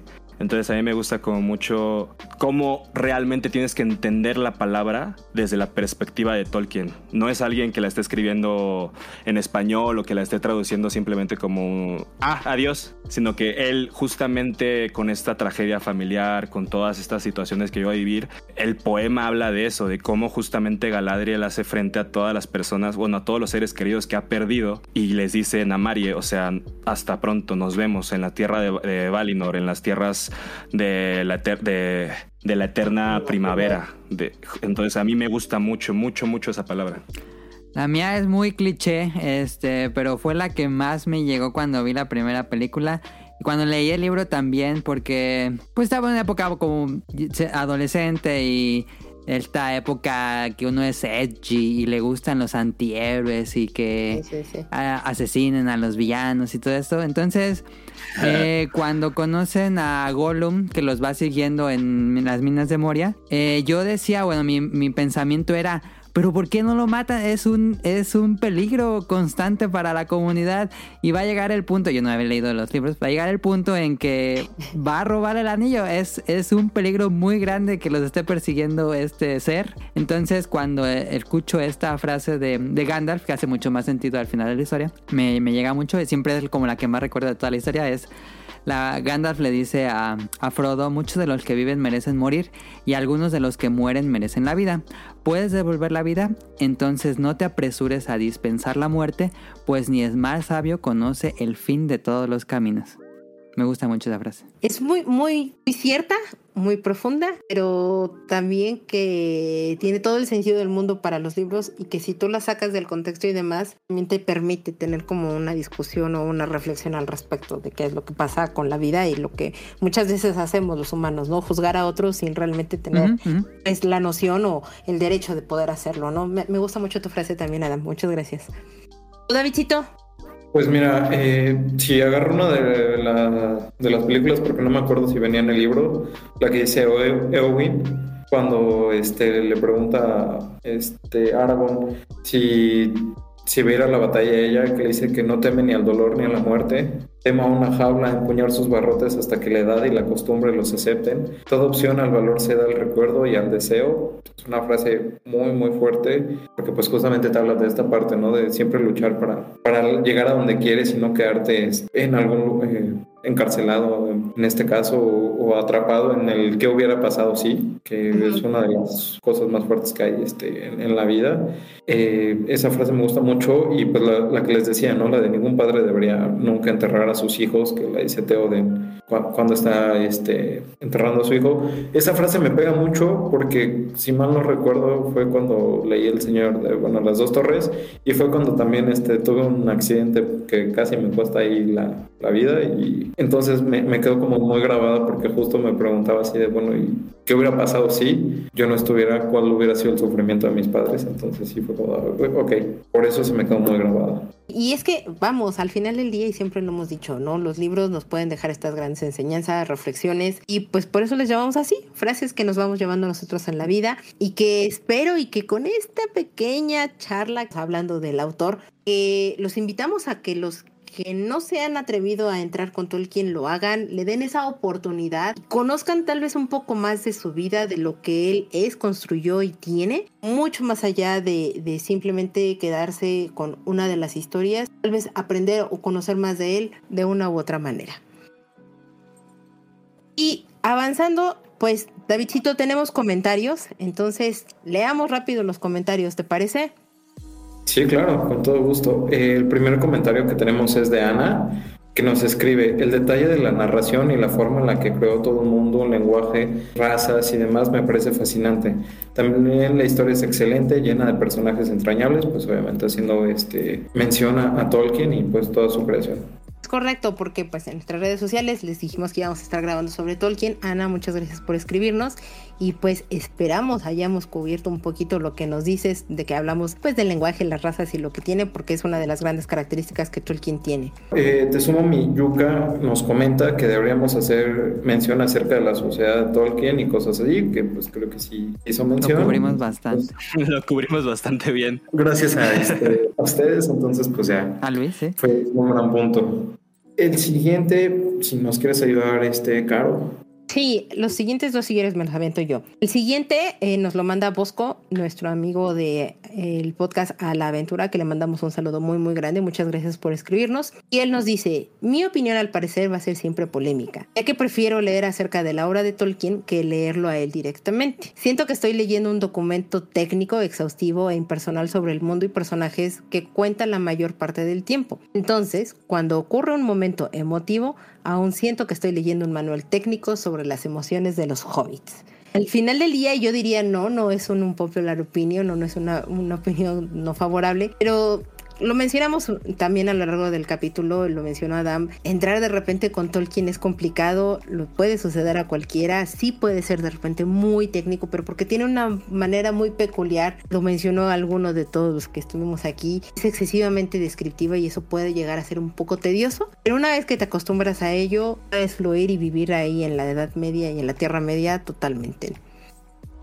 Y por último eh, está nuestra amiga Janet, que hablando del comentario que nos deja sobre Tolkien, dice, qué alegría que ya hablen de Tolkien, yo me rehusaba a leer fantasía hasta que mi esposo me puso en mis manos El Hobbit. Ahí supe que me gustaba la fantasía, que un libro que me llevó a otra tierra, a la Tierra Media, en el cual me sentía cómoda, feliz y maravillada. Es más que un libro, es un mundo al cual recurrir cuando tengo miedo e igual que Bilbo, aprender a salir de nuestro agujero de tierra y vivir aventuras, hacer amigos en el camino, enfrentar los miedos más terribles como trolls, orcos, arañas, gigantes e incluso una guerra porque todo vale la pena si se hace con amor y con la certeza de volver a una tierra fértil en todos los sentidos. Conocer a los Ents fue maravilloso. Cada que recuerdo la canción de cómo perdiendo a las mujeres Ents me apachurra mucho el corazón. Creo que caminar con las letras de Tolkien y sentir su amor a la vida vale más que cualquier anillo con poder. El poder está en disfrutar de la tertulia inesperada con los amigos. Al final del día, Janet, creo que eso es un poco el objetivo que tenía Tolkien, lo mencionó Luis, lo mencionamos a lo largo del capítulo y pues qué mejor ejemplo este de, de partir y platicar con amigos sobre algo que te gusta, te interesa y que puedas estar respetando todas las opiniones que existen alrededor de esa historia o de ese comentario.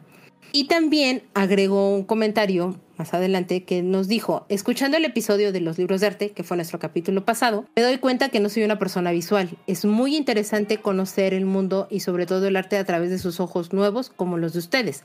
Me gustó el capítulo y estoy muy emocionada para ya escuchar el capítulo de Tolkien. Entonces, Janet, pues esperemos que te guste, te complazcamos en este sentido. Nos darás sus comentarios y opiniones al respecto del capítulo de Tolkien.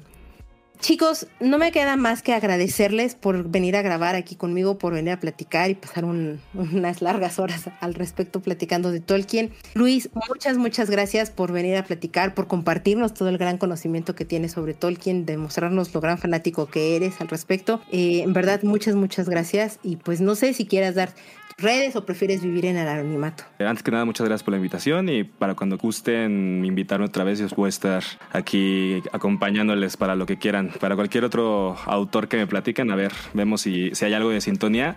Ahorita escuché que dijeron algo de libros de arte. A mí me gustaría mucho igual fotolibros, libros de arte, de arquitectura. Aquí tengo mi colección, igual luego podemos platicarlo si quieren. Me este, encantaría. Y si quieren seguirme en, no sé, Instagram. Mi cuenta es wicho, w i c h -O punto manolo, por si quieren seguirme y ver un poquito de mis de mi día a día. Perfecto, en verdad muchísimas gracias y claro, cuando gustes, este, este también es tu programa y estás invitado a regresar cuando tú gustes. Siempre eres bienvenido. Muchas gracias. Adam, muchas, muchas gracias por venir a platicar con nosotros de Tolkien. Yo sé que eres muy fanático, tal vez no te di la oportunidad de platicar más al respecto, una disculpa por ello. No, no, no, está bien, todo bien. Pero en verdad muchas gracias y porque cada programa nos manda siempre tus comentarios, tus preguntas. En verdad te lo agradecemos muchísimo. Igual, si quieres dar tus, tus redes para dónde te siguen y te escuchan. Eh, bueno, rápido es este en Twitter estoy como arroba Mili con M-L-E-E-Ninja, N-I-N-J-A. Y bueno, tenemos un podcast de videojuegos que tenemos muchos años haciendo, lo que se llama el Podcast sin la D, el Podcast Beta. Y pues es un programa eh, bastante relajado que en teoría habla de videojuegos, pero luego nos, nos vamos por otros lados. Es muy entretenido, es semanal, de verdad se van a divertir muchísimo. Adam siempre dice, es que son programas muy largos, pero no los sientes porque la plática te va llevando y, te la pasas muy, muy increíble. De verdad, muchas gracias por venir a grabar, Adam. No, muchísimas gracias por tus palabras. Y pues siempre un honor aquí eh, estar aunque sea un ratito en, hablando de lo que nos gusta en cuanto a libros y de una, una pues escritor tan importante es el que básicamente definió los cuentos medievales contemporáneos, actuales. Si están escuchando esto y nunca lo han leído, pero juegan RPGs, juegan videojuegos medievales, juegan, bueno, ven anime y, consumen los isekais, que ahora son muy populares. Este, o, juegan juegos de mesa, tipo tanto de rol, eh, el clásico juego de rol, como otros juegos que son inspirados en cuentos medievales. Todo esto no hubiera sido posible sin Tolkien. Entonces les, les recomiendo mucho que lean aunque sea algo de Tolkien. Sí, así es, y como bien dices, Adam, es la base de muchas otras cosas que aunque ustedes luego no lo crean, aquí surgió mucho de la historia que les llega a cautivar a ustedes. Davidcito, muchas, muchas gracias por venir a grabar aquí conmigo, por venir a platicar también de Tolkien, de nerdear un ratito en estos dos grandes caballeros. Como siempre, un placer y este y pues es muy divertido siempre hablar de, de, libros y autores y también intensiar de vez en cuando ahí peleando un poquito, pero la verdad se disfruta mucho. Es muy, muy entretenido. Y permítanme tomarme solo un momento más para hacer unos pequeños anuncios parroquiales. El primero es, seguimos en el mes de septiembre, seguimos apoyando a los autores mexicanos con la iniciativa Viva México Lectores. Recuerden que estamos eh, utilizando el hashtag México en mi librero en todas las redes sociales, en Twitter, en Instagram, porque estamos rifando unos libros que nos regalaron nuestros amigos de Editorial Planeta sumándose para el apoyo a los autores mexicanos. Entonces síganos mandando cuáles son sus autores mexicanos con el hashtag México en mi librero. Conozcan las bases del concurso y demás en nuestro sitio. Cítenlo, tiposmóviles.com. Ahí van a encontrar todas las bases de todos los lugares o medios donde pueden ganarse un par de libros o incluso un paquete completo de libros, apoyando siempre a los autores mexicanos con el hashtag México en mi librero. Súmense por favor a esta iniciativa. Y continuando con la iniciativa y apoyando a autores mexicanos, nuestro siguiente programa vamos a platicar de La Cofradía de las Viudas de Mónica Hernández, que es el libro que mencionaba Davidcito hace, bueno, mejor dicho, al inicio del, capítulo, porque vamos a platicar al respecto de este libro, de qué va, nos gustó o no nos gustó. Quien se quiera sumar al programa, mándenos sus comentarios, si se quieren unir con nosotros a la plática también, mándenos un mensajito directo ya sea por Twitter, ya sea por Instagram o directamente desde nuestro sitio. Los vamos a recibir con muchísimo gusto. Nos va a encantar leerlo aquí en el programa. También que nos sigan en Twitter como móviles tipos y en Instagram como tipos móviles podcast. Ahí van a encontrar también recomendaciones muy relacionadas siempre al tema que tratamos en cada uno de nuestros capítulos. Síganos en nuestro perfil de Apple, de Spotify, de Amazon Music y si ya tienen cuenta de Amazon pueden escucharnos también en Audible.